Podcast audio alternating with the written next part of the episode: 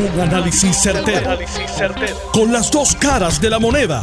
Donde los que saben no tienen miedo a venir. tienen miedo a venir. Esto es el podcast de Análisis 630 con Enrique Quique Cruz. Hoy sale en el periódico El Nuevo Día unas expresiones del alcalde Javier Jiménez, a quien conozco. Este es el alcalde de Pepino Power.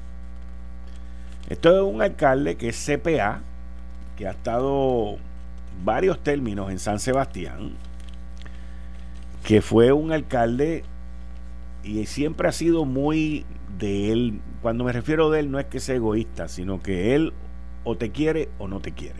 Es así de sencillo. Pero en entremedio él no, Javier no es así de los de entremedio, ni es hipócrita tampoco. Qué bueno, que eso es un poquito difícil verlo en la política. Pero es interesante porque para que esta noticia salga hoy 5 de julio, el alcalde de San Sebastián, que estoy seguro que ya le avisaron que estoy hablando de él, un saludo Javier, eh, tiene que haber hecho esto el 4 de julio o el 3 de julio, para que saliera el, el 5 de julio. Por lo tanto, yo vi y leí e interpreté las declaraciones de Javier Jiménez como unas declaraciones de independencia.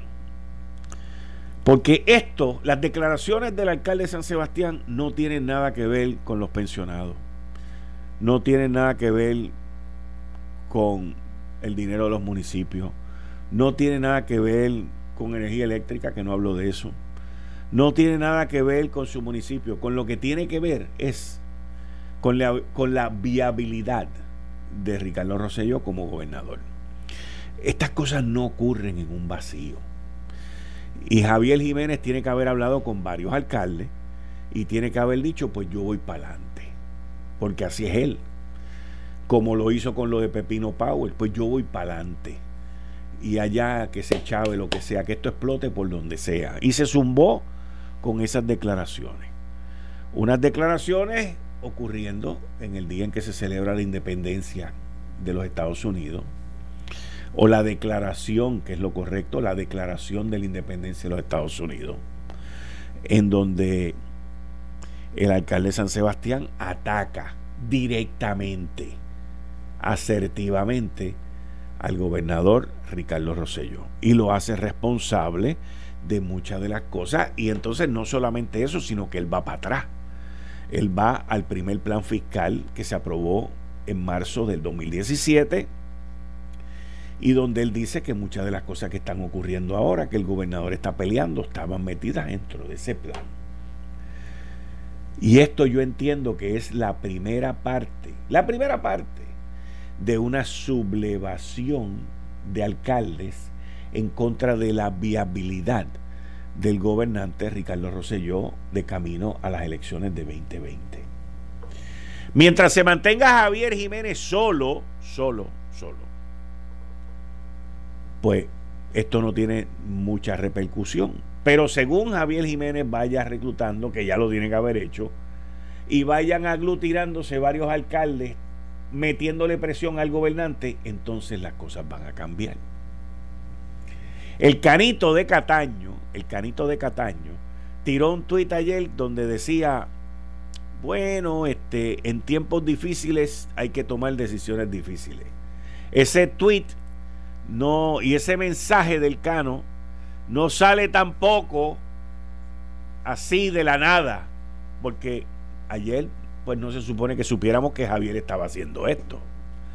Pero es, es este curioso y llama la atención que el Cano de Cataño, que by the way, te felicito Cano porque va muy bien en Cataño, estás enderezando ahí la nave perdida, pues haya tirado ese mensaje como que para llamar a la razonabilidad.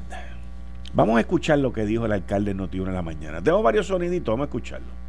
En cuanto a los municipios, yo no estoy contento con todas estas situaciones de, de las cargas que nos han impuesto los municipios, que básicamente van a colapsar todo. Oiga, los alcaldes del PNP en, en grupal, ¿los alcaldes del PNP están satisfechos con la gestión del gobernador Rosselló? Pues yo no sé Ellos, eso tendría que preguntarse individualmente. Pero cuando usted va a estas reuniones de los alcaldes eh, de la federación, o sea, ¿cuál es, ¿cómo es el sentir que usted recoge? ¿Están satisfechos con la gestión del gobernador? Pues fíjate, yo casi no voy mucho a las reuniones de la federación, estoy más inmerso en la administración mía de acá, pero yo sí te puedo decir, yo personalmente, eh, con la gestión con los municipios, yo no estoy satisfecho. Yo creo que lo que ha llevado a los municipios es a una quiebra colectiva.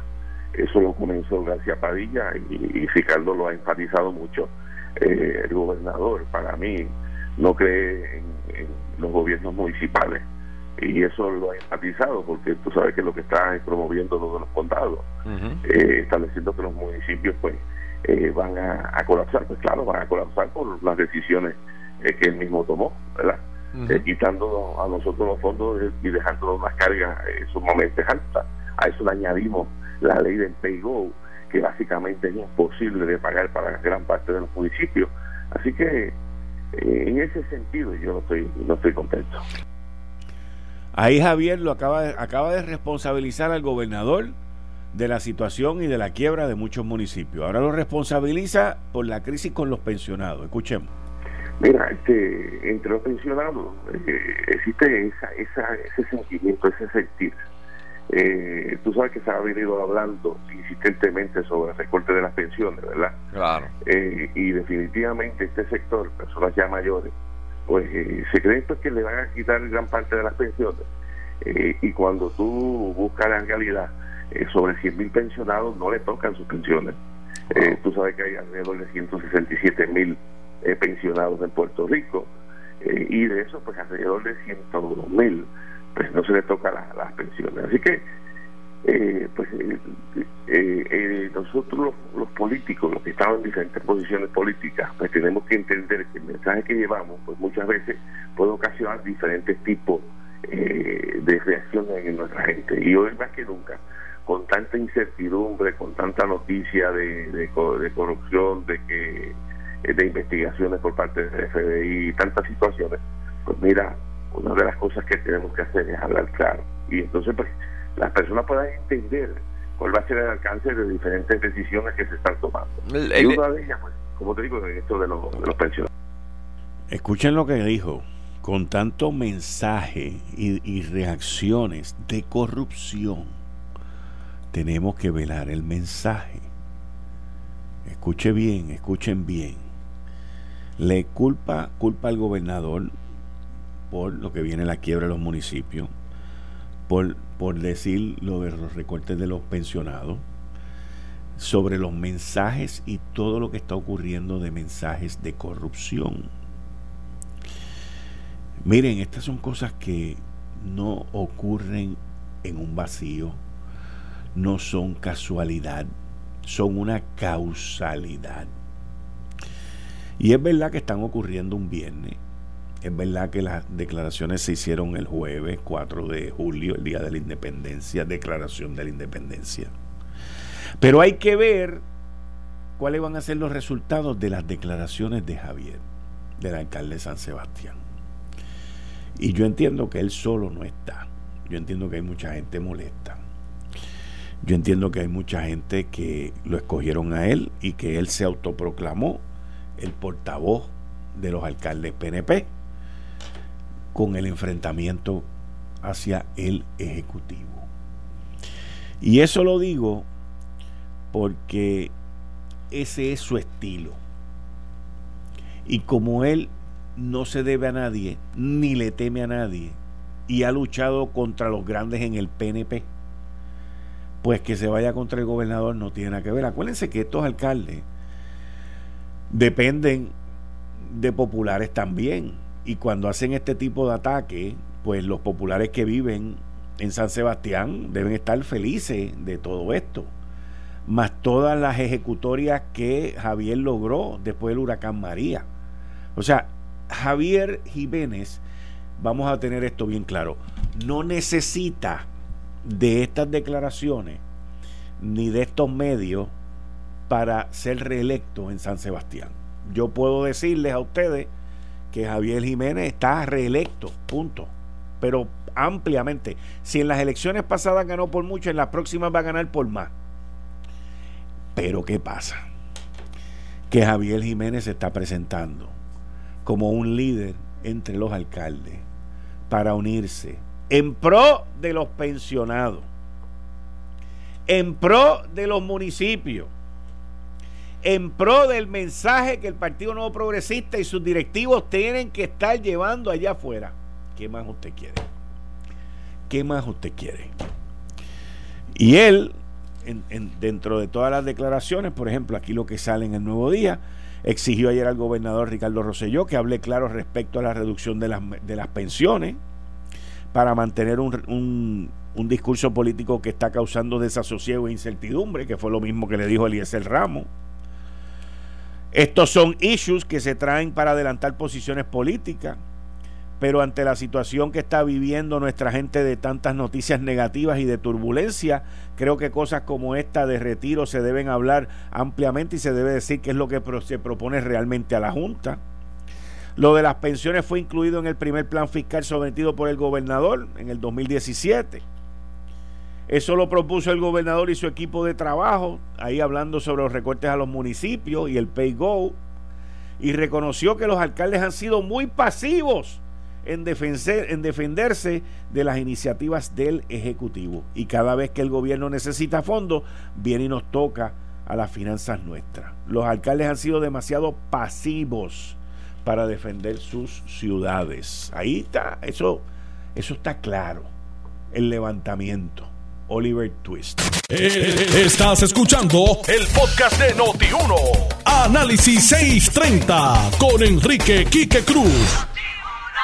Continuando con nuestro próximo tema, el director ejecutivo de la Autoridad de Energía Eléctrica, José Ortiz, el ingeniero, él es ingeniero en ingenio. El ingeniero José Ortiz eh, le dijo al pueblo de Puerto Rico que le iba a dar un crédito de un peso.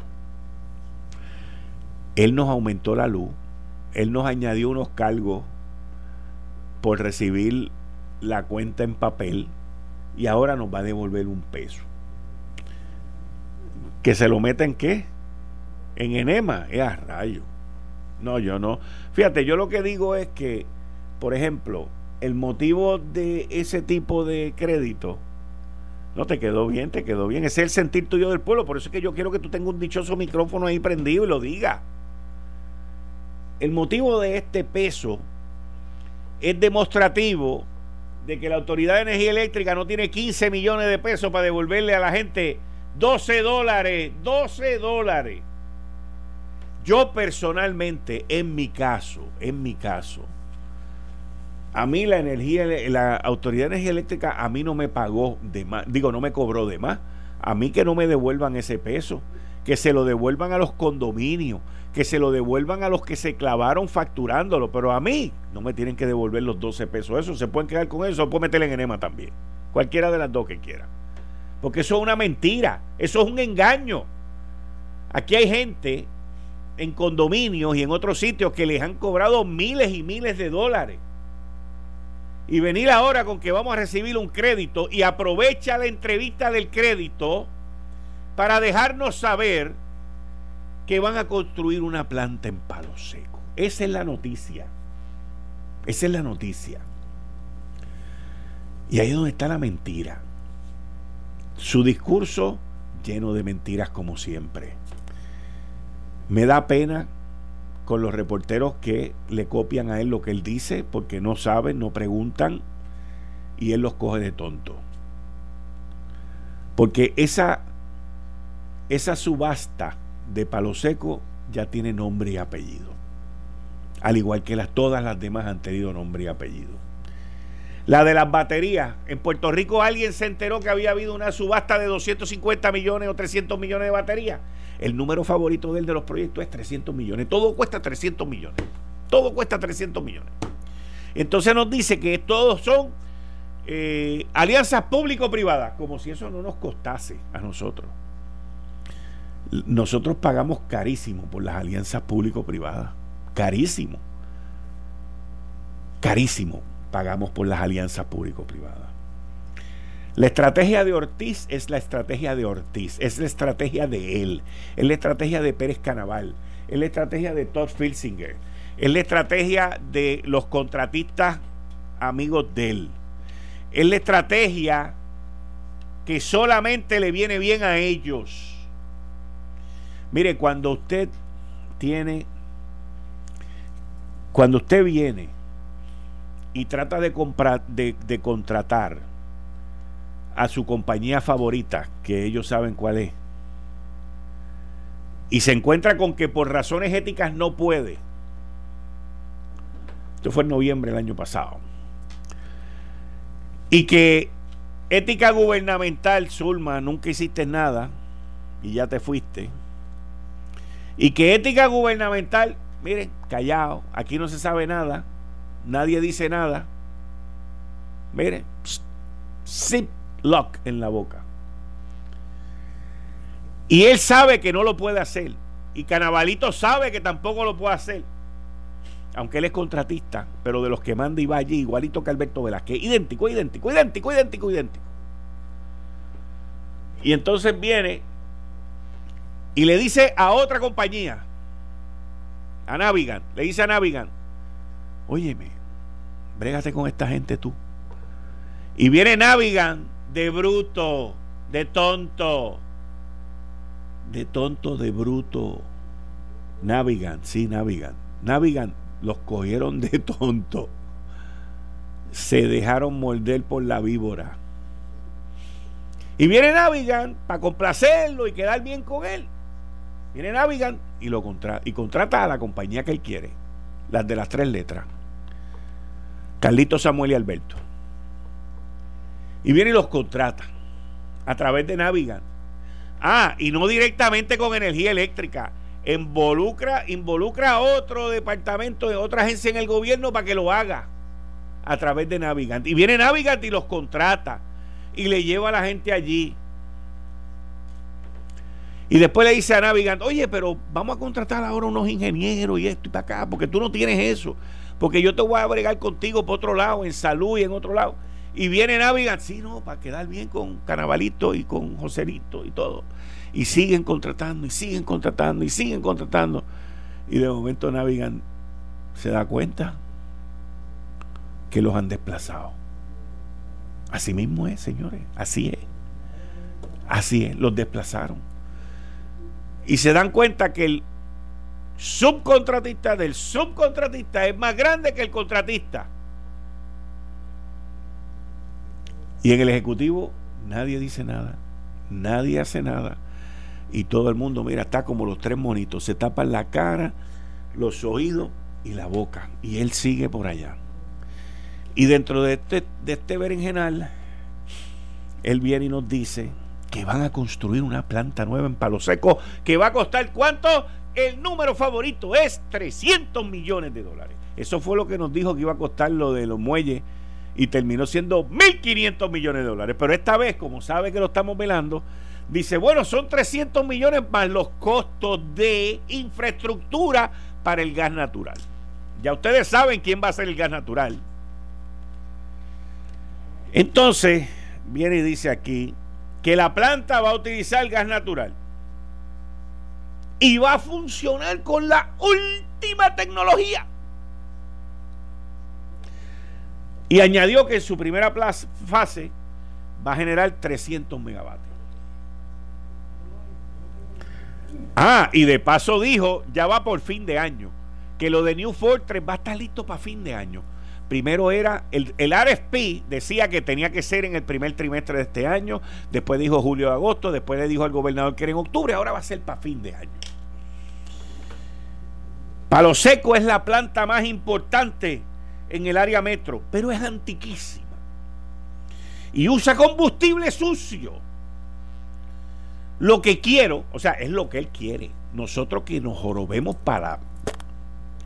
Lo que quiero es sacarla por una que opere de forma más barata y con mejor tecnología. El problema es que lo que es barato para él es caro para nosotros, pero si nadie le dice nada y toda esta gente le creen los embustes a él, estamos fritos, estamos fritos. Miren,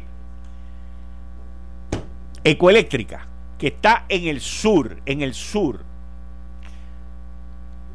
produce, produce el millón de kilovatios a cuatro pesos. Se lo vende energía eléctrica a ocho y pico. Y estos tipos con las barcazas están pagándolo casi a 12. A 12, a 12. Pero es nueva tecnología, es lo último y es más barato. Sí, es más barato que el petróleo, pero podría costar 9. Yo quiero que ustedes tengan algo bien claro. Y José Ortiz lo sabe. José Ortiz lo sabe. Él dice que a mí me pagan por esto. Eso es lo que él. es la defensa de él no es de que nos esté engañando. La defensa de él es que, que yo soy payolero, que a mí me pagan por hablar de este tema, que yo soy malo, que yo la tengo en contra de él. Pero cuando José Ortiz dice todas esas cosas de mí, las dice frente a un espejo. ¿Ves? Entonces, cuando él habla de mí, él se cree que está hablando de él. Ese, por eso es que es tan fluido en eso. Entonces, entonces, aquí es donde está la clave. Miren la clave. Será un RFQ abierto para todo el mundo. Miren, ya viene. Abierto para todo el mundo. Mayay, Mayay, va a haber un solo, uno solo. Estamos pidiendo a las compañías que digan la manera en que traerán el combustible. Pero las plantas de Palo Seco y San Juan están conectadas por tuberías. Y quisiéramos ese mismo sistema para llevar gas natural entre las dos centrales, pues ¿quién rabo usted cree que va a ganar? Si ya hay uno que la tiene en Central San Juan y va a poder mandarle a la otra. Hay un solo ganador.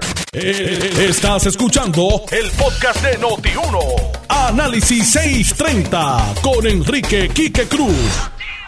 Hoy con el gabinete de los viernes, Héctor El Marrón Torres, Luis del Valle. Bienvenido, Luis. Saludos. Mari Alberti, a través de Twitter. Pregunta al marrón, pero te la pregunto a ti también, Luis del Valle.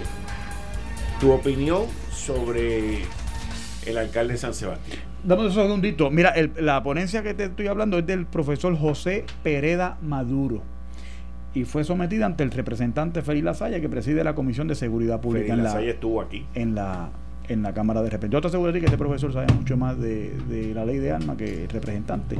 Pero por lo menos el representante dio, dio el go ahead y el proceso dio la, la ley y logró su aprobación en la Cámara. Perdóname, Luis, adelante. Bueno, lo, lo, que puedo recordar así, destacar es en tiempos de María, del huracán María, que fue el, fue el Pepino Power, sí, la iniciativa que se da en el municipio para restablecer el servicio de transmisión, de, distribución de energía eléctrica y algunas iniciativas que me parecieron originales y que el, el justificaban la labor del alcalde o la función de lo que es un alcalde en un municipio y en un momento en que era necesario. Mientras que había otros que dieron un pésimo ejemplo. El huracán María yo creo que sacó del closet a mucha gente. Le quitó la máscara. O sea, quién está por los chavos, quién está por contrato, quién lo que, quién busca es un retiro y quién de verdad le interesa trabajar. Y se notó. Por lo menos puedo recordar eso y se destacó. Fue uno de los momentos memorables que incluso llegó a, a, a ser parte de la discusión sobre el tema de que no todo le toca al gobierno, hay cosas que le toca a la comunidad y que no, toco, no todo le toca a los gobiernos centrales, hay cosas que tienen que ir a lo más específico, se tienen que atender a nivel local. Hay asuntos que a nivel estatal no se pueden recoger, información que se pierde y decisiones que no se pueden trabajar a ese nivel. Ahora, eso no quiere decir que yo esté a favor de mantener 78 municipios. Yo, yo entiendo que hay que consolidar y que hay que reducir municipios, pero definitivamente hay que destacar aquellas personas que elaboran bien y que, y que hacen algo, hacen una contribución al país.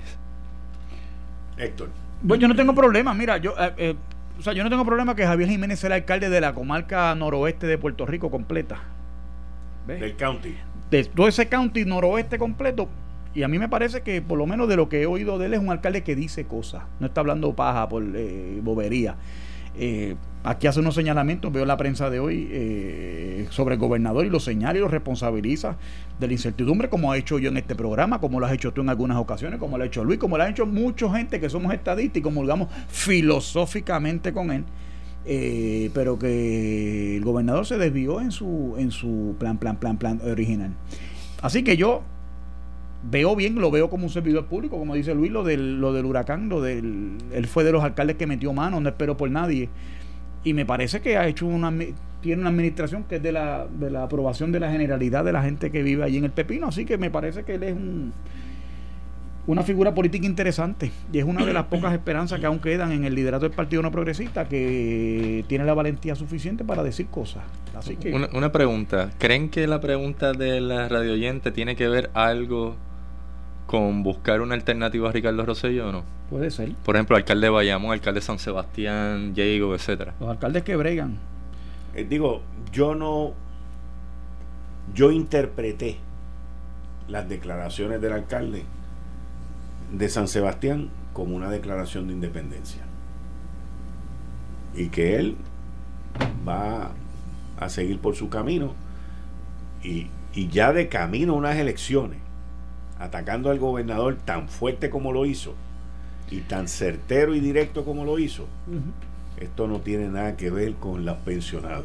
Yo diría lo mismo que tú, pero en otros términos. Dilo. Yo diría que él se declaró república independiente ante el abandono del gobernador a los municipios, que es otra cosa. Eso mismo. Pero, pero la- el, fi- el fin es el mismo. El fin es el mismo. Sí, El fin es el mismo.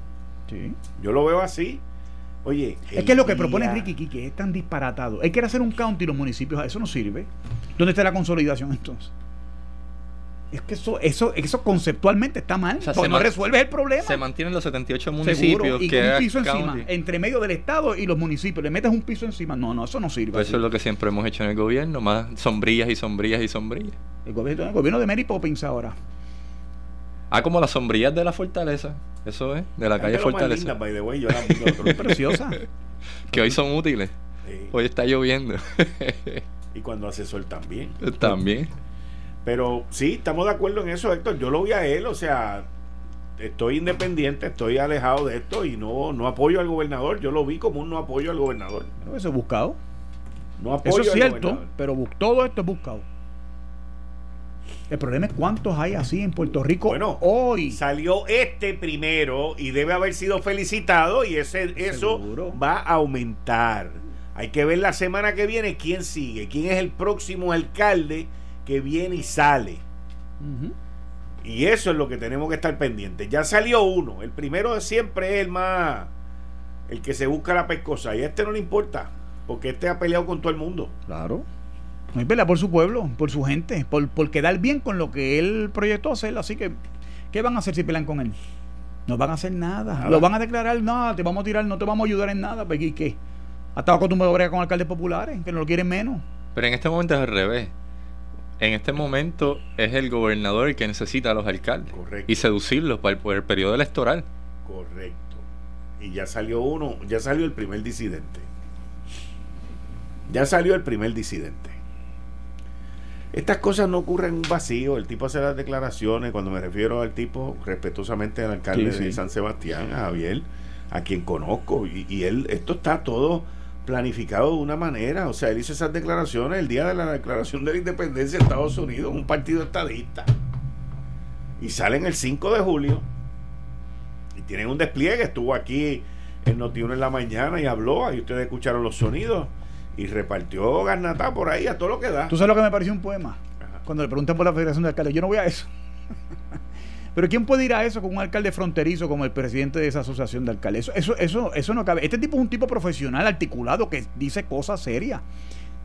Y el alcalde de, de Arecibo no tiene la, la, la- Yo te lo dije el otro día, no, no, dudo, dudo difícilmente que sepa decir las tablas de multiplicar de corrido. O sea, de eso es de lo que se trata esto. Entonces, en circunstancias extraordinarias, tú necesitas líderes extraordinarios que tengan la capacidad para enfrentar los retos que tiene Puerto Rico. Entonces tú pones de presidente de los alcaldes en, un ciclo electoral donde hay tantos hechos que tienen que ver con los municipios a un alcalde que prácticamente es una persona que no domina en, términos eh, intelectuales de administración pública nada. Podrá ser lo más simpático, lo que tú digas, y la gente del podrá quererlo o no quererlo, no sé, eso no sé, pero lo que, a lo que voy es a lo sustantivo. ¿Quiénes son los portavoces que los gremios estos van a utilizar para que representen los intereses de ellos? El alcalde de Arecibo, bendito sea el Señor. Yo no iría a nada. Yo no fuera perteneciera ni a un club social que donde el alcalde de Arecibo sea pre- presidente de eso. Ese fue en que en tiempos de María lo cogieron con la planta eléctrica en un negocio, en un restaurante de un amigo, ¿verdad? Siempre que salía algo de él era sospechoso. Fue él. Yo no creo que fue él. Fue él. El municipio de Arecibo fue uno de los que investigaron en tiempos de María. El lío grande aquí fue con la Autoridad de Energía Eléctrica. Y te voy a decir una cosa, y eso es un municipio que tiene uno de los, para mí, potenciales más grandes en todo Puerto Rico, municipio de Arecibo. Y es un pueblo que desgraciadamente no ha tenido allí un Ramón Luis o un Aponte el de Carolina, un alcalde de verdad que bregue, que meta mano y lo eche para adelante.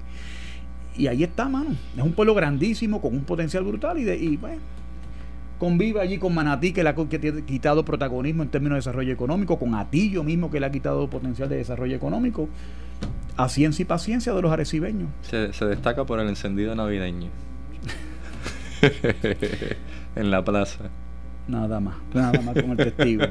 Y porque eso es de lo que viven también ellos, pues como a la gente le gusta esa cuestión folclórica del encendido y la vaina, pues ahí se votan y tratan de buscar una economía para meter una buena música ahí, bla, bla, bla, pero la gente no resuelve la, la, la, los asuntos sustantivos de gobernabilidad con, con, encendidos navideños, ni con el 4 de julio, ni con nada de eso. Oye, ahora que hablamos de eso, que le gusta hacer esos shows mediáticos, ¿Georgina Navarro va para la alcaldía de Aguas Buenas o algo así?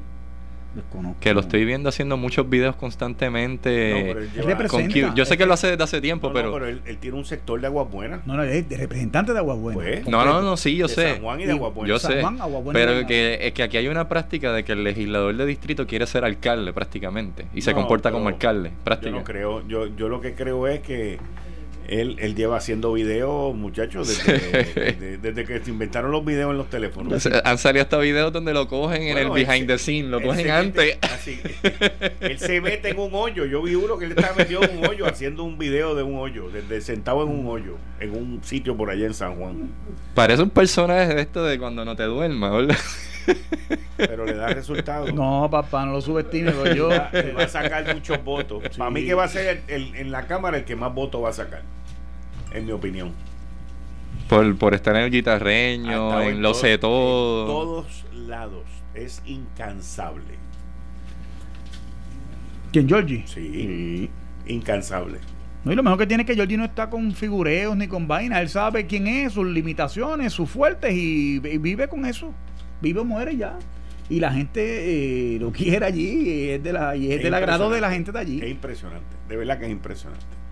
El tipo. Es, un, es un, ¿cómo se llama? No es, es un, ¿un qué? Volarán, dice. yo, yo quiero que este tipo le ponga ese micrófono ahí para que él venga y diga, él, él está ahí, mira ahí. Pero esa no es la palabra de lo que yo, de lo que yo quería decir, pero sí es un holarán. Pero eso, también. eso también. pero entonces, ¿esa función es la función de un alcalde o es la función de un representante? Él es representante de distrito. Él está denunciando lo que el alcalde no está haciendo y en los distritos de él, él tiene tres pueblos, de los cuales dos son populares, pues él está en el ataque. Fíjate que de, de, de Guaynabo no dice mucho, pero de San Juan y de Aguapuena sí. no ¿De dónde él coge de Aguapuena? Votos, muchos votos. Sí. Ahí es donde él gana. Y, ese, y le dieron Aguapuena para que perdiera. Porque esa se la dieron a propósito. Pues lo ayudaron, fue lo que hicieron. Bueno, lo ayudaron, pero se la vio negra porque lo ha tenido que trabajar. Pero lo trabajó. Ahí esa es la clave, lo trabajó. Y él está allí, él está Hanson allí. Cuando la repartición, lo querían matar. Pues toma ahí tiene agua buena. Y el tipo se fajó. Y ahora tiene agua buena, tiene a San Juan, tiene a Guaynabo. Y va a barrer. A barrer. De hecho, lo que tiene de San Juan ya es un cantito. Acuérdate que en la pérdida poblacional, cuando se reconstituyen los distritos. San Juan ha perdido población. Es más que ha perdido. Ya prácticamente San Juan va a ser una ciudad de cuatro distritos de representativos en vez de cinco. Es interesante, es interesante. Georgie es un personaje. un personaje. Un personaje, esa era la palabra un personaje. Pero también, hola Raúl. ay, ay, ay. Bueno, eh, es interesante eh, lo que la idea que Donald Trump quería llevar a cabo con la famosa parada. Esta idea viene desde hace más de un año, cuando él fue a la toma de la Bastilla el año pasado, a la celebración de la toma de la Bastilla.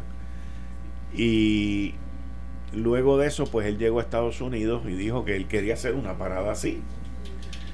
El 4 de julio, el año pasado no se pudo hacer. Se hablaron de los gastos, de esto, de lo otro, de para aquí para allá.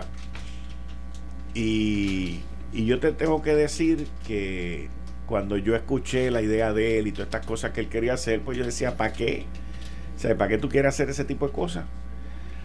Y ayer, pues se dio la parada a Trump, porque así Quedó brutal. No, espérate, espérate, voy ahora. Se dio la parada a Trump y me puse a verla con calma. La vi a través del teléfono y vi toda la transmisión por el, vía el White House, que lo transmitieron todo. Sí, porque los medios mezquinos de telecomunicación masiva le metieron un boicot. Correcto. Pero, y te tengo que decir que fue espectacular. Eh, dirán que fue tan buena que no, no, hoy no la cubrieron mucho de lo buena que fue. Porque si le hubiese quedado mala, hubiese estado en todos los medios de que allí no había gente, como hicieron con la toma de posesión, de que aquello fue una porquería, de que fue una gastadera de dinero. El sitio estaba preñado de gente, desde Lincoln hasta el Washington Monument. O sea, el, el, el, no fue, yo no lo vi como un evento político, lo vi más como un evento histórico, porque su discurso tuvo que ver con las distintas guerras y, lo, y, y dándole el reconocimiento a los soldados norteamericanos de las distintas fuerzas armadas. Fue una cosa espectacular. O sea, espectac me recordó a mí cuando yo era pequeño. Cuando yo era pequeño, que mi mamá y mis tías me llevaban a la parte sur del Capitolio. Y ahí el, el, 25 de julio creo que era. El 4 de julio. El, el, 4 y el 25, habían dos. El 4 y el 25 se hacían unos desfiles militares con bandas, los tanques, los armamentos de la Guardia Nacional desfilaban por allí, el gobernante daba su discurso y, y después todo el mundo se iba a acusar, pero era algo entretenido y esto lo llevó Trump allá al tope, al tope. Eso lo rescató Santini, fíjate. Cuando Santini empezó como alcalde, él trató de, de recobrar eso. Yo no sé si alguna vez tú te pusiste ingreído y tu mamá te dijo, ¿tú te crees que eres un 4 de julio? Ajá. Porque el 4 de julio era el día cuando tú te engalanabas. ¿Ves? Y te ponía chévere y todo ese tipo de cosas. Y Trump está tratando de rescatar eso, de levantar el orgullo nacional sí. de los americanos. Y esas cosas, pues obviamente a la prensa izquierdista, eh, eh, que responden a estos nuevos valores eh, un poco torcidos, por decirlo de una manera, y esto me hago responsable yo de lo que te acabo de decir, pues no le interesa. Porque ellos están en otra agenda y es cuestión del globalismo, de que todos somos iguales, de los fondos de equiparación político, por decirlo de una manera coloquial, donde pues nosotros somos iguales a cualquier país del mundo, y, pero no es así. Nosotros somos la primera, dos segunditos, Luis, nosotros somos la primera potencia del mundo. Y no está de más eh, tener orgullo por lo que somos y por lo que hacemos. Y exhibirlo. Seguro que sí. Para que sepan que, papi, si vas a tirar para adelante, eh, lo que viene es leña de aquí para allá. Sí que yo veo que el, hay una agenda de distintos grupos de interés en contra de Trump porque lo que él está haciendo con rescatar la memoria histórica de Estados Unidos, reconstruir a Estados Unidos a todos los niveles, político, económico, comercial, eh, en las relaciones internacionales eh, y en la armonía entre, entre los distintos sectores dentro de Estados Unidos, va en contra de la agenda de abrir el mercado de Estados Unidos a oligopolios, a intereses extranjeros, desde los intereses de Oriente Medio, los dirán que cabildea allí, los intereses de China, que se abrían al mercado americano y estaban comprando la bolsa de valores de Chicago, tratando de comprar los puertos.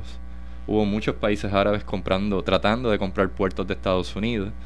La agenda de los socialistas, la agenda de distintos grupos de interés internacionales. Entonces, cuando llega Trump y comienza a denunciarlo uno por uno, a los islamistas, a los intereses petroleros, a la OPEP, cuando denuncia a China y la desventaja que hay comercial el déficit comercial con China y denuncia a México y denuncia hasta a los países aliados. Le dice a, a, los miembros de la Unión Europea, a los miembros de la OTAN, ustedes no están aportando a la seguridad de Europa, Estados Unidos es el mercenario de ustedes y le está protegiendo. A usted le toca aportar más. Todos esos grupos de interés comenzaron a cabildear en contra de Trump, a hacer campaña en contra de Trump porque no les conviene un presidente como él. Entonces esa crítica al nacionalismo americano no es realmente una crítica que viene de internacionalistas, al estilo de los socialistas internacionales o que viene de anarquistas y libertarios que creen en un mundo sin frontera, no, viene realmente de gente que necesita que el mercado americano esté abierto a sus intereses. Y Trump eh, denunció muchos de esos, de esos intereses mezquinos, entre ellos los de los medios de comunicación, eh, que ha denunciado que a nivel internacional prácticamente están operando como oligopolio, hay solo una línea editorial prácticamente. Ahora mismo hay ciertos grupos en Estados Unidos que no tienen quien, los cubra. Usted es conservador de cierta línea o libertario de cierta línea o seguidor de Trump, está bien limitado a los medios a los que usted puede tener acceso. Bien, bien limitado. Aquí en Puerto Rico es raro que usted consiga un comunicador que le dé espacio a alguien que apoya a Donald Trump.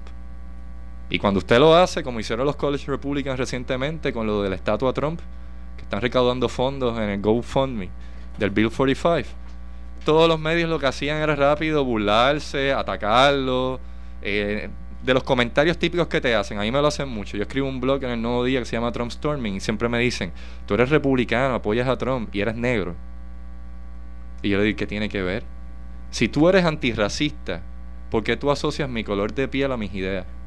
Si tú, no, si tú no eres racista, tú no asociarías nunca el color de piel de una persona a sus ideas. Ese comentario es un comentario racista y no se dan cuenta. Yo he hablado con varias personas y ellos no, no se percatan de que tienen prejuicios pues y que la ignorancia es tal que no pueden ver más allá.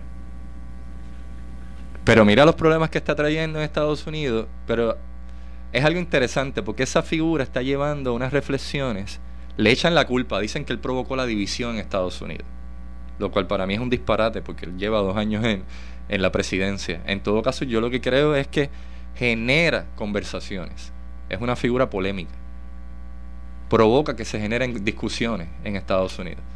Y un interesante precisamente con el tema de negro en Estados Unidos es lo de la reforma carcelaria, que él atendió un problema que los demócratas no quisieron atender, que es que muchas personas negras son apresadas en Estados Unidos por delitos que no implican causar un daño físico, no, no es un homicidio, una violación, o sea, como agresión sexual, delitos como posesión de marihuana y tenían cargos y sentencias excesivas. Y él les dio condonaciones de esa sentencia, hizo una reforma carcelaria que viabilizaba integrarlos a la comunidad, integrarlos al área laboral. La prensa no quiso cubrirlo. Eso era algo que a los demócratas le debía interesar porque el que, los que hacen pandering, los que usan el identity politics, que se pasan hablando a los negros, es, la, el Partido Demócrata, que de hecho la mayoría de la población negra en Estados Unidos vota por los demócratas, abrumadoramente. Y sin embargo, cada vez que Trump toma una iniciativa que beneficia a los negros en Estados Unidos, no lo cubren. O sea, no quieren reconocer el éxito, el logro de una medida. Es básicamente una posición de los negros solo nos sirven para ganar elecciones. Y cuando tú buscas la historia del Partido Demócrata, fue el partido que defendió el Ku Klux Klan, la segregación racial, la esclavitud y el mantener a los negros en los guetos. Y eso es otra cosa que el HUD, el Departamento de Vivienda de Estados Unidos de Desarrollo Urbano, con Ben Carson, que es negro, que fue candidato a presidente, precandidato presidencial, han trabajado mucho esa denuncia. Dicen, aquí hay que reorganizar las zonas urbanas, porque lo que se ha creado es una mentalidad de que la población negra e hispana tiene que vivir en la pobreza. En Puerto Rico pasa igual. La cultura de la pobreza.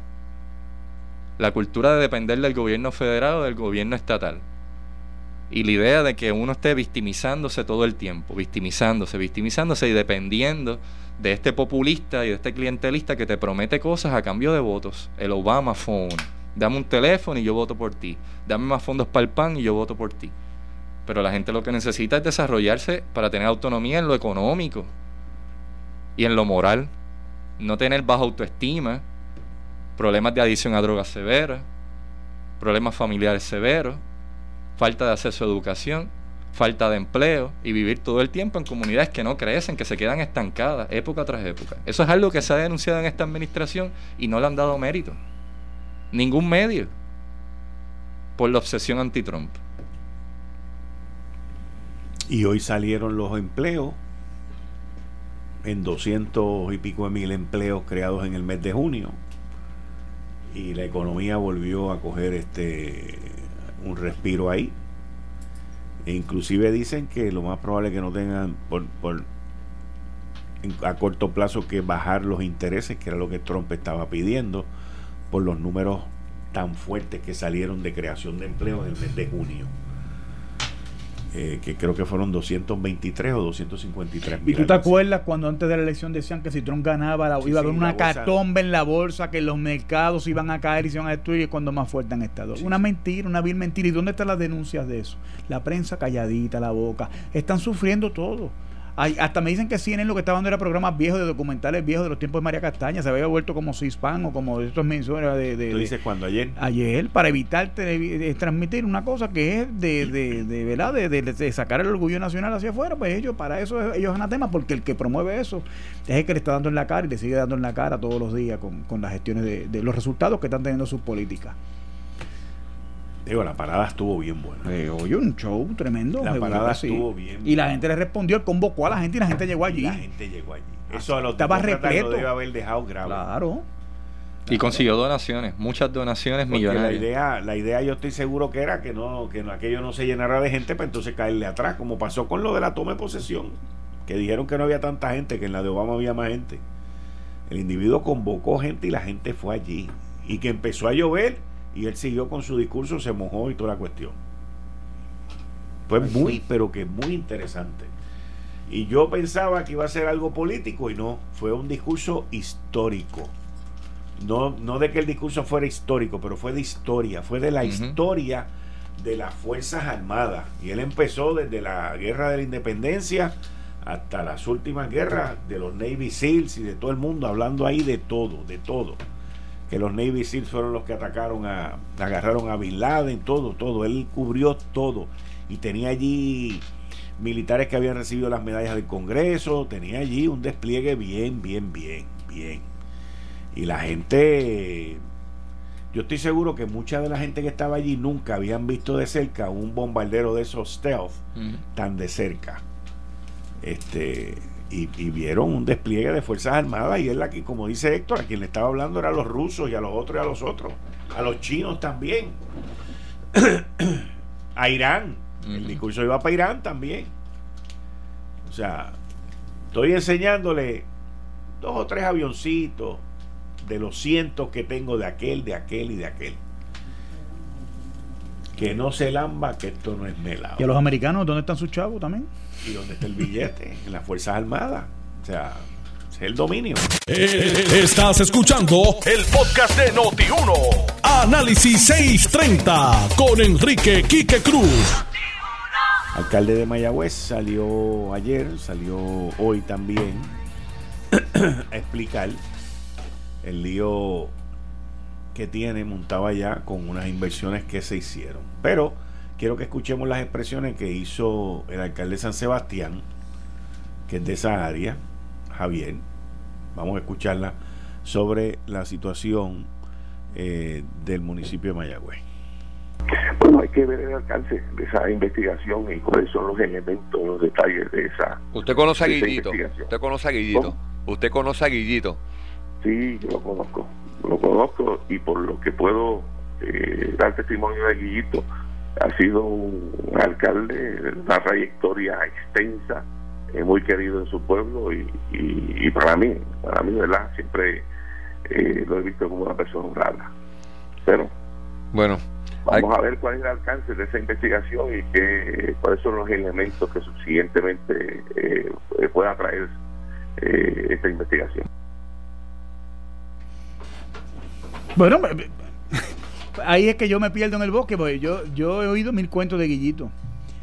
Como he escuchado mil cuentos de muchos alcaldes también. O sea, yo, digo, una persona, digo, yo no puedo decir tampoco, porque tocando de oído que fulano es tal cual cosa. No, pero una cosa es la competencia política, otra cosa es la capacidad que tenga de hacer los trucos bien hechos y que haya salido impune hasta hoy. Son dos cosas distintas. No sé. Él es un él es un survivor de la jungla política que es Puerto Rico. y el tipo es hábil, no, no, no, es ningún tonto tampoco, porque para estar ahí hay que, hay que saber y hay que. Para sobrevivir. Seguro. Pero. No sé, business as usual. O sea, yo no, puedo plantearte el caso, ¿verdad? Pero no, no, no, tenemos los detalles. Tenemos lo que sale a relucir en los periódicos, que son inferencias, muchas cosas, fuentes anónimas. O sea, yo esa. Pero solamente me limito a decirte que cuando el río suena, algo, agua trae. Y cuando estas personas, conociendo la experiencia previa, se creen que son dueños de los municipios. Porque se creen que son dueños de los municipios. Cuando llevas más de 12 y 16 años en los municipios, te mira, el alcalde Dorado ha sido convicto de un delito y sigue allí. ¿Y dónde están las instituciones de justicia criminal en Puerto Rico que, bregan con la implementación de la justicia en Puerto Rico? Brillan por su ausencia. y todas las cosas que hemos oído y las investigaciones son selectivas y se persigue a quien se quiere, mira lo que le hicieron al hijo de Maldonado. O sea, cuando tú te compras la desgracia con el que tiene el poder y vas en contra de él, pues entonces, si no, pues nos hacemos los locos porque es del partido, por cualquier otra consideración que no sea el asunto en su mérito. Y yo recuerdo cuando era representante y él ganó allí, él empezó en sus pininos en la política bajo el manto de un amigo tuyo y mío, que es Ronnie Jarabo, que fue que lo recibió allí en la Cámara y fue bajo quien se pulió como político. Recuerdo una persona que fue alcalde y muy querido, muchos años, ya no está vivo, nos decía que los mejores alcaldes salen de la legislatura. Es la, es, la cancha natural de ellos. Sí, pero cuando tú ves que llegan novatos, allí llegan totalmente perdidos en el aire a aprender. Y salen, y, oye, y entran y, es como tú meter en una licuadora a alguien, tú sabes, cuando salen llegan avispados ya. Oh, ¿Eso aplica a Yulín? Sí, oh, sí, definitivamente. Si Yulín no hubiese estado en la legislatura, fuera 10 veces más mala de lo que es, no tengo duda, y mucho más inepta. Santini también fue así, ¿no? Sí, pero Santini fue, fue, sí, pero es suficiente, créeme que es suficiente para aspirar, para, para, aspirarlo y para que se pongan para su número y, y, coger unas destrezas. Los mejores alcaldes salen de allí, Ramón Luis Rivera Padre, Junior Cruz, eh, salen de allí de la, de la legislatura. Parte de ejemplo de dos y el hijo también. El hijo fue senador también, sí. Porque conocen y saben, entonces aprenden también a buscar dinero nuevo. Más allá de lo, del círculo en el que se mueven, cómo traer. Vaya, ¿qué hizo Grande a Bayamón? El acceso a fondos federales. Bayamón era un pueblito que se hizo ciudad bajo Ramón Luis. Por eso, Bayamón, si Bayamón tuviera apellido, pues debe ser Rivera. Porque aquello se hizo bajo Ramón Luis. El viejo, no Luisito, el viejo. Luisito ha mantenido el, el, el, la chiringa alta, pero fue el viejo el que montó todo aquello allí. Pero dedicado a caso municipio. Dijo el alcalde de San Sebastián esta mañana en la entrevista. No, yo me mantengo en lo mío, San Sebastián. Así que debe ser. Sacamos un rato, qué sé yo, de un día así para, para comentar el conjunto de política pública, pues seguro, pues no hay problema, pero no es el modo, no es el uso y costumbre que debe ser en, en los alcaldes. El alcalde mismo de Mayagüez, fíjate que él es selectivo cuando habla, el alcalde de los alcaldes son así. Los más presentados a veces se desbocan y se estrellan. El de Guainabo, el ex alcalde de Guainabo un tipo que tuvo una administración de la generalidad, en generalmente del agrado de toda la gente allí y terminó. Ese fue uno de los que nos decía 80% de captación del IBU. Y después cuando le dieron, ah, sí, pues vamos a tomarte la palabra. No, no, espérate, espérate, no, no, no, pues, no, tampoco es tan, tan, tan. Así no se puede bregar. O los tiene los 80%, no los tiene. Porque nosotros sabemos quién vende Limber, quién vende Piragua, quién vende esto, quién vende aquello. Ah, bueno, pero tú, tú, eres el que tiene los, los, los, topos en la mano. O sea, te encogió por el mango. ¿Qué pasó? Pues entonces cuando le mano, se echó para atrás. O'Neill era de los que hacía alianza con Yulín para abogar por el IBU con esteroides cuando aumentaron el IBU a 11.5. Y estuvo a favor del IBU siempre. Sí. Porque había una, una grasita para los municipios. Tan pronto Willy puso el de Cagua. Yo creo que el primer PNP que puso el IBU en Guaynabo fue él también. Sí. Y mira el desastre que hay allá ahora, me dicen que hay un problema también económico brutal también, por, no, porque el cuento no fue tan así como nos lo vendieron. Muy mal. Muy mal. Próximo tema. ayer yo discutí eh, sobre una legislación, un proyecto de ley que está llevando a cabo el representante, creo que no tengo el nombre, Juan Oscar Morales Juan Morales, que tiene que ver sobre ACES. Se presentó tres. Sí, pero, o sea, tiene que ver con... Política pública, salud. Salud. Y una de las cosas que él levantó en una de las eh, vistas públicas que hizo era que ACES, cuando multaba a las aseguradoras, las, eh, eran multas en las cuales eran eh, privada, no se podía divulgar, eran confidenciales. Y él levantó eso durante la, vista. Y hoy, o sea, ayer en la tarde, hoy, hoy, perdón, hoy sale la directora interina de ACES a decir que como parte de la política pública de la administración han dado instrucciones para que todas las multas sean adjudicadas, que sean adjudicadas a las aseguradoras, se divulguen. Estamos hablando de que en Puerto Rico hay una práctica, en, aquí hay cinco compañías en, lo del plan de salud de, Vital, que es la tarjeta de salud. Hay cinco compañías. Dos de ellas han sido multadas. y hay abuso por parte, no de todos, pero de algunos de los proveedores, de que ellos cobran mensualmente su captación, su capitación, pero no pagan a los proveedores con la rapidez que le pagan a ellos. Y luego algunas de ellas se sientan con los proveedores, las aseguradoras. Ellos primero vienen y te cobran. Y después se sientan con el proveedor que no le han pagado en 120 días. Y le dicen, te debo 500 mil pesos. Pues mira, te puedo pagar ahora si coges tres y medio. Y el proveedor asfixiado a veces acepta, muchas veces acepta porque no tiene el medio. Y necesita el flujo de caja y esos 150 mil pesos que ya cobró la aseguradora se queda con ellos. Inclusive hay aseguradoras que tienen consultores que se, se dedican a eso, a decir que no para negociar por menos, habiendo un sobrante para la aseguradora. Así que ACES, dentro de todo el desmadre y los revoluciones que se han creado ahí con investigaciones federales y todo eso, pues este, tomó la decisión de hacer estas multas pública. Eso está bien, pues me, ayuda a la transparencia del proceso y, y saber quién es quién en ese mercado de, de seguro. Yo lo veo muy bien. Yo también. Porque están bregando con fondos públicos al final del día. Ellos son clientes, ellos dan, dan un servicio y tienen un por ciento de un mercado. A mí me parece muy buena la idea en, términos, en principio. Aquí todo el mundo tiene que responder por las prácticas comerciales que tienen y eso de los seguros es una inmoralidad. Eso no deja de ser una inmoralidad de, de tú tirarle, bueno, te puedo pagar, te puedo pagar el 60% y tú tienes que acceder porque si no te vas a quiebra. Los que tienen negocios saben que es bregar con una línea de crédito, tener una empleomanía, tener unos costos operacionales.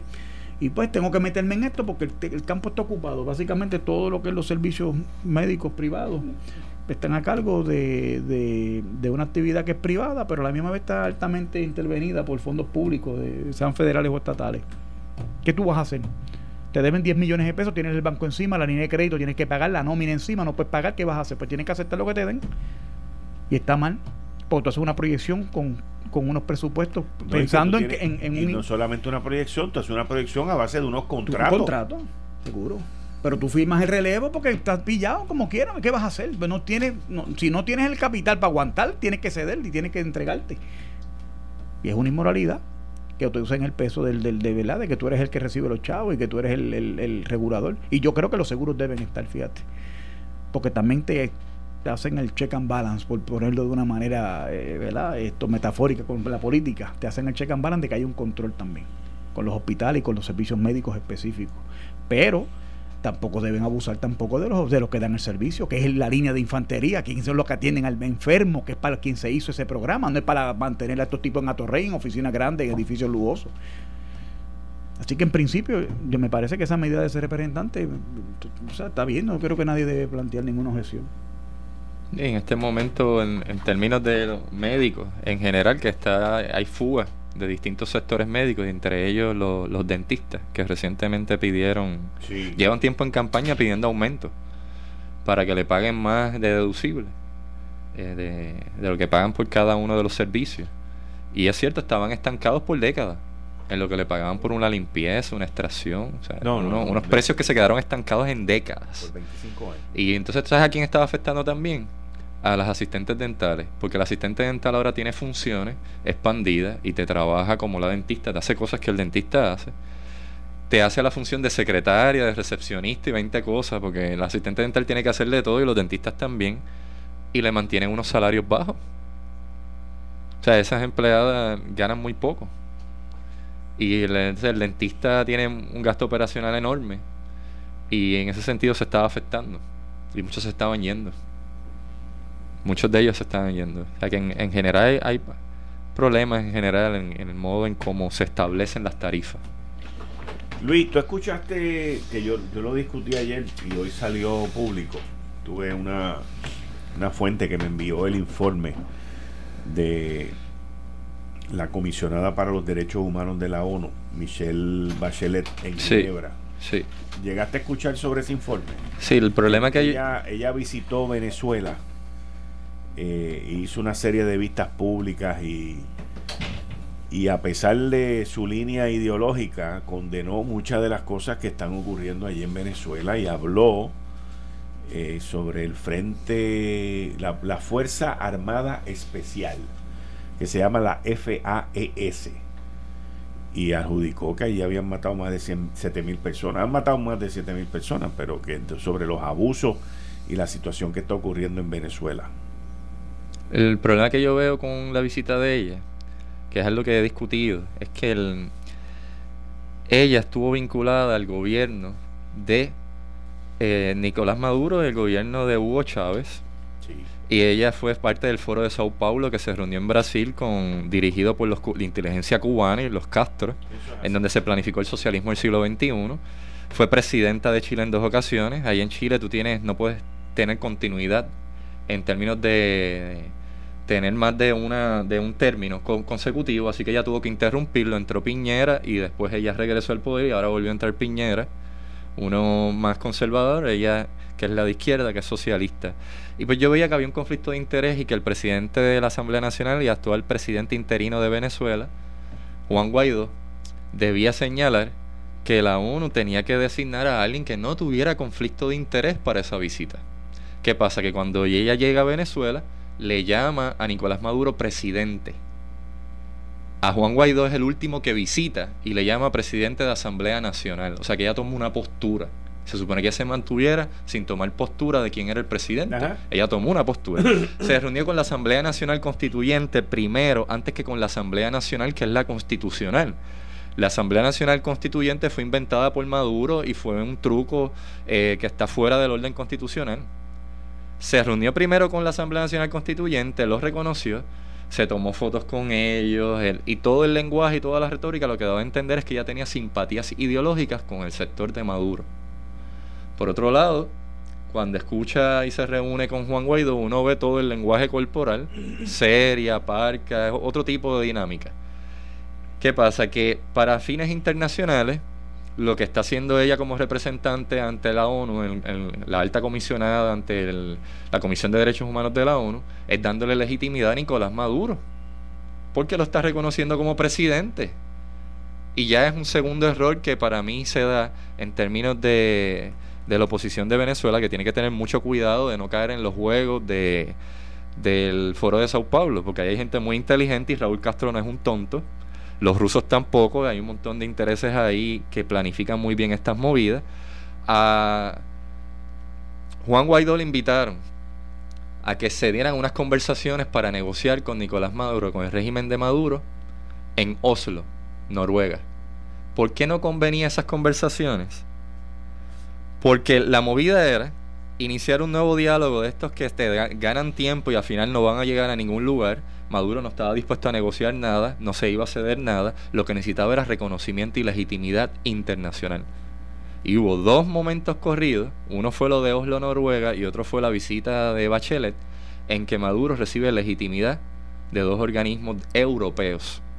La oposición venezolana necesita ganar apoyo internacional. Tiene 50 países que lo reconocen, entre ellos Estados Unidos y los del Grupo de Lima de que están en Sudamérica, que es el grupo más importante porque son los países que se ven son los que se ven afectados por los millones de venezolanos que están huyendo de la tiranía en Venezuela y los que se ven afectados por el narcotráfico y los islamistas, porque allí está Hezbollah, allí, allí está el ELN y está la FARC.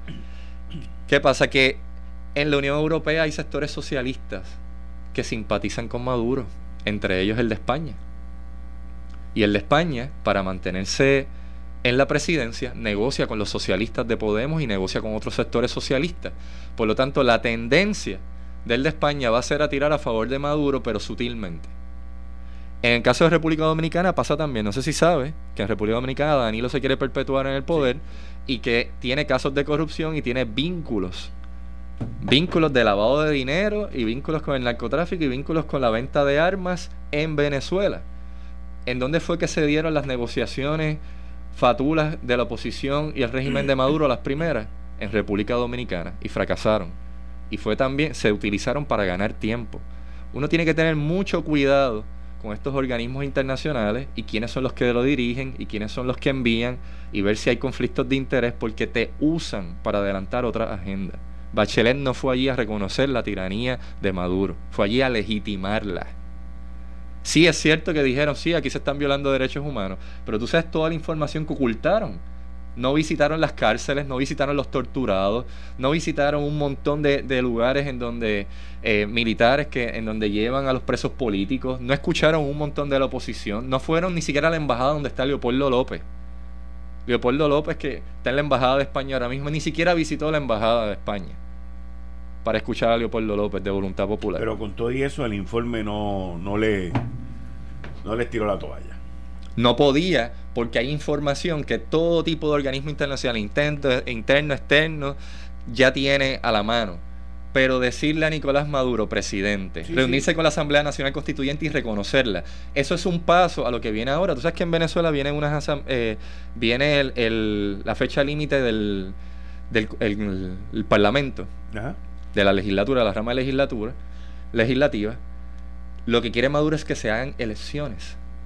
Si se hacen elecciones, sacas a la, Asamblea Nacional y montas y todo el aparato gubernamental controlado por la tiranía completa. ¿Qué es lo que él necesita? Legitimidad. Eso es lo que él quiere. Reconocimiento.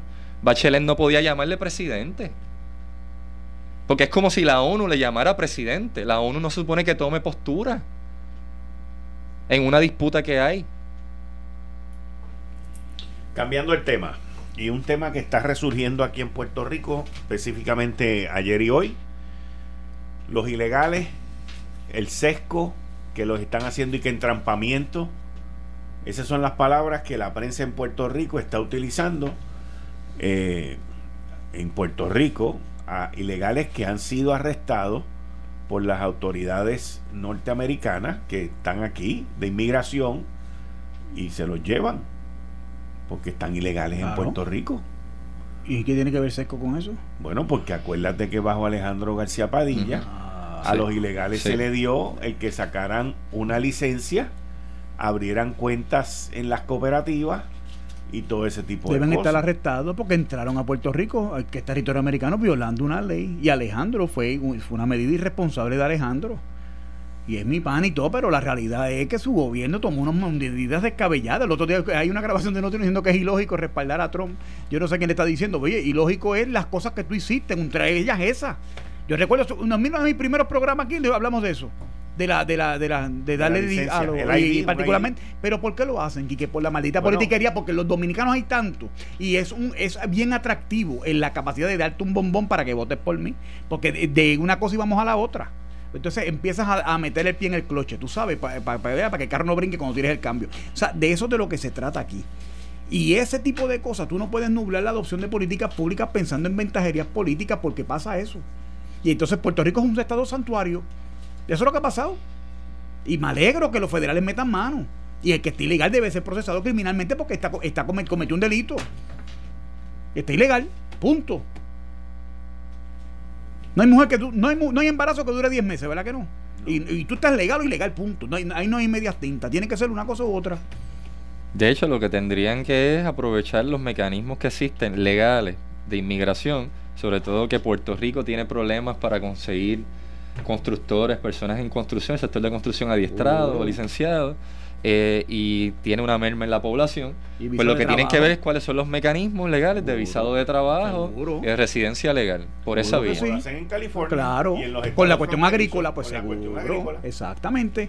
Dele que, ve, que hay forma y hay manera. reconocer la ilegalidad como legalidad está mal. Y pasa con los estados dominados eh, por el partido, partido Demócrata, gobernadores demócratas, que son tenientes a eso. No quieren eh, de identificación para votar, quieren, quieren el, el. ¿Por qué? Porque le permite a ellos como político trabuquear y hacer las trampas que hacen en los procesos eleccionarios. Mira todos los señalamientos que hay de corrupción, de irregularidades electorales en Colorado, en Nevada, donde hay gobernadores que le metían la mano al saco porque las leyes los permitían. Esa, ese, ese, esa jeringonza, ese, ese vacío eh, jurídico.